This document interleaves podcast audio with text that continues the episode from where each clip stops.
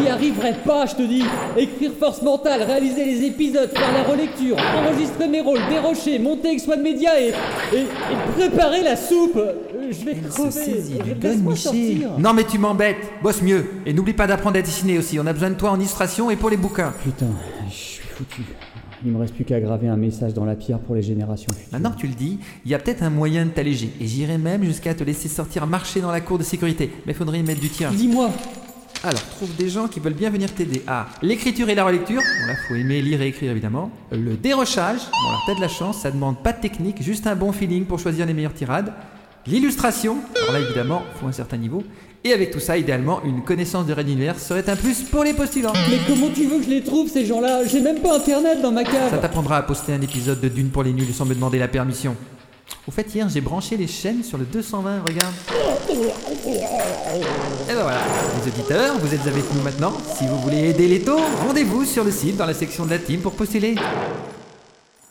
Précédemment dans Red Universe. Nous représentons l'empereur dieu de Ragenwald. Je suis Stoff McDonald, commandant de ce détachement. On se connaît? Moi, je vous connais. Je suis l'inventeur de la technologie que le professeur Karmak a utilisée pour vous permettre de survivre. Nous sommes menacés par de dangereux appareils de combat qui peuvent surgir à tout instant. On peut pas laisser un vaisseau inconnu s'approcher comme ça. Je sais exactement où est l'Exode. Je connais très bien Fabio Uli et beaucoup d'Exodés. Je suis au fait de beaucoup de choses à votre sujet. Suffisamment pour comprendre ce que vous faites ici et vous offrir la confiance d'un dieu. Raid Universe. Chapitre 28. Bouleversement.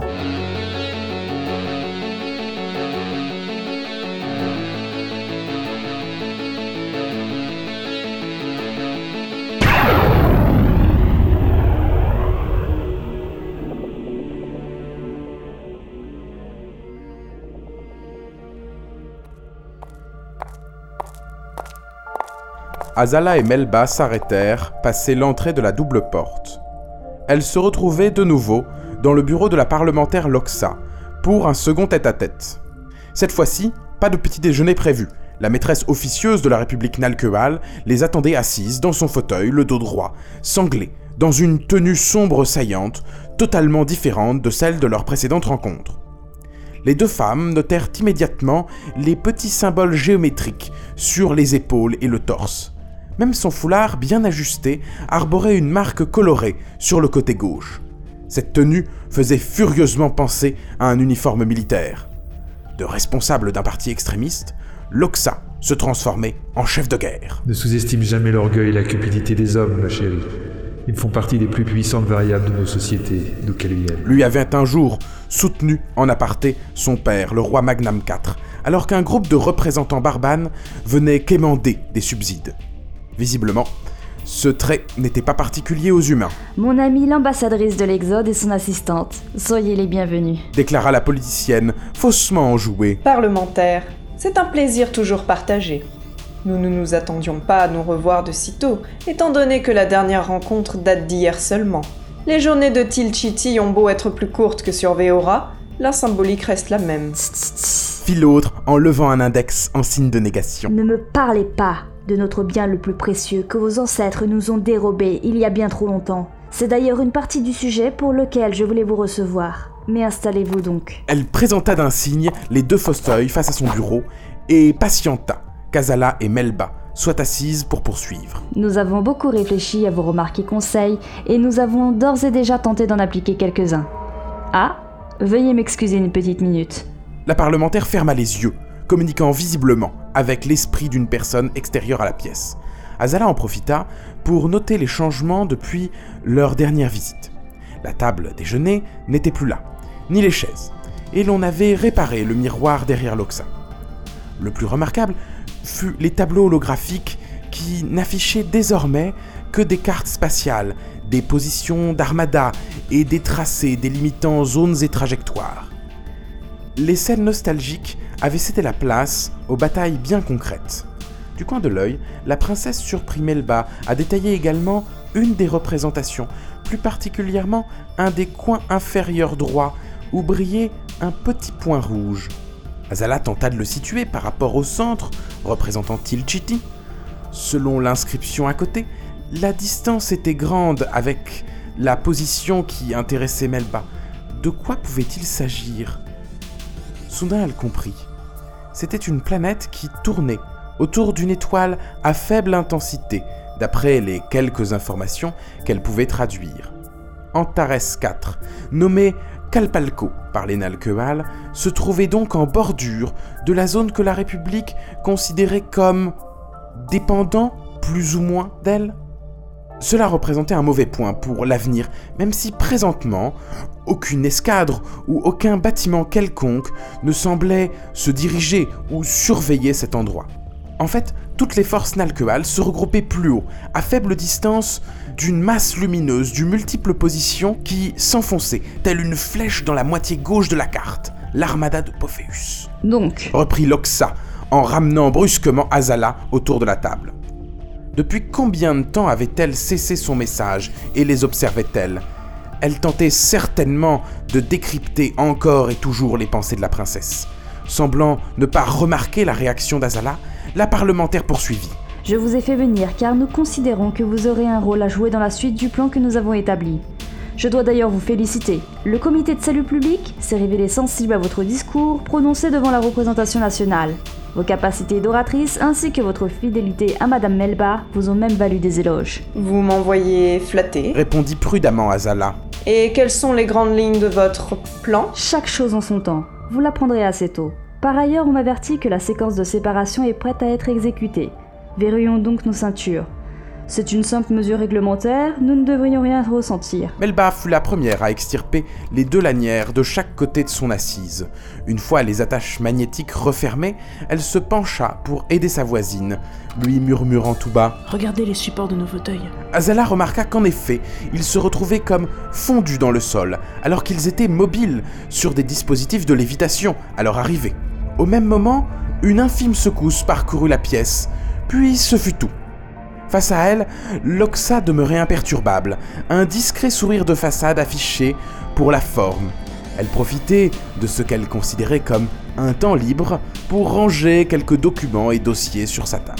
Ce ne fut que lorsqu'elle referma le tiroir sur les petits blocs de mémoire qu'Azala posa enfin la question. Que se passe-t-il? Des ceintures? Une secousse? Cet uniforme? Loxa? Nous avions décidé de nous parler honnêtement, je pensais.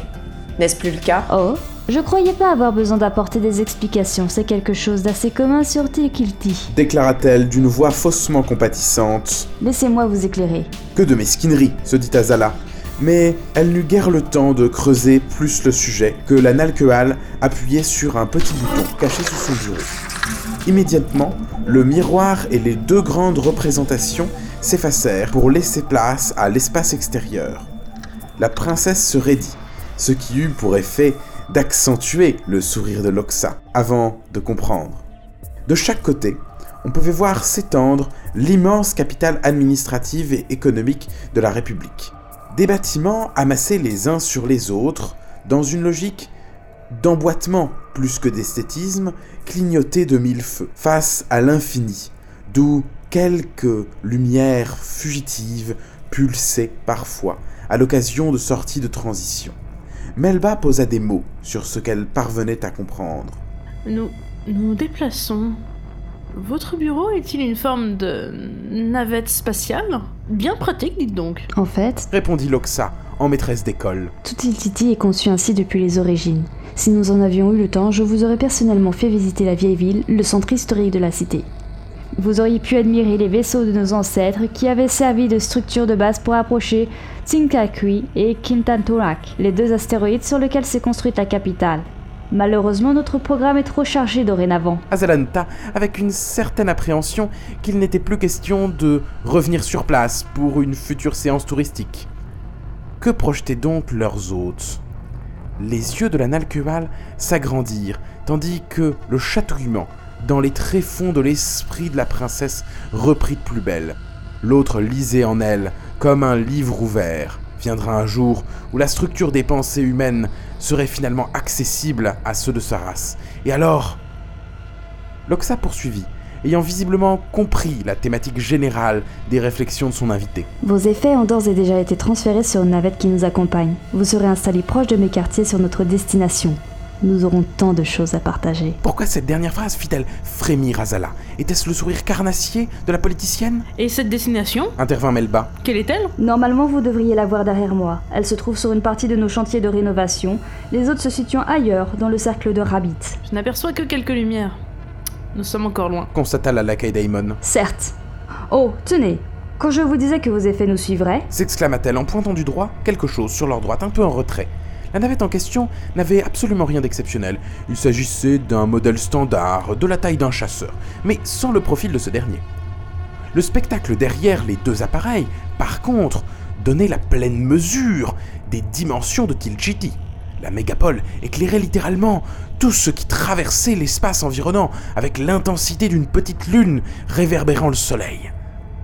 Ses plus hautes tours ne représentaient rien de plus que de légères excroissances dans sa masse, au même titre que les immenses docks spatiaux où plusieurs croiseurs de Pophéus pourraient se poser côte à côte. La ville géante poursuivait d'ailleurs son expansion, comme en témoignaient les constructions au pôle encore dénudé des deux astéroïdes. Le bureau de l'Oxa vira sur bâbord, suivi par la seconde navette, et l'écran miroir projeta alors une toute autre image de ce qui se trouvait face à eux. La vision troubla Azala et sa garde du corps, qui murmura à son intention Madame, ça ressemble énormément à ce que décrivaient les rapports des premières rencontres de l'Exode avec la République Nalkewal. Est-ce ce gigantesque vaisseau vers lequel nous nous dirigeons demanda la princesse aussi simplement que la situation le lui permettait. tout à fait. Répondit orgueilleusement Loxa. Nous le nommons le Calcati. C'est la fierté de notre flotte. Il va désormais être notre nouveau lieu de vie à toutes trois. C'est une forteresse plus à même d'assurer notre sécurité en cette période de frayeur. On dirait qu'il a rencontré tout de même quelques problèmes récemment. nota perfidement Melba. En effet, sur tout le flanc avant droit, fourmillaient de très nombreux systèmes automatiques de réparation. Plus elle s'approchait du géant de l'espace, de la taille de deux, voire probablement de trois transporteurs, plus les cicatrices prenaient elles aussi des proportions dantesques. Même Azala, peu rompue à l'étude des structures de coque, savait reconnaître les parties remises à neuf de celles d'origine, et ce qu'avait subi ce Calcatli dépassait les dommages communs. Les dimensions étant ce qu'elles étaient, d'immenses projections de soudure et autres découpes ne représentaient, à l'échelle du formidable engin, que de petites étincelles dans un feu de cheminée. La princesse estimait à vue d'œil qu'un tiers des chantiers de rénovation avaient été réquisitionnés pour les réparations de ce monstre, avec tout ce que cela a engagé comme ressources. C'est un travail titanesque. Ne put-elle s'empêcher de reconnaître à faible voix. Melba hocha positivement la tête quand Loxa se redressait légèrement, sous une nouvelle bouffée de fierté. Red Universe.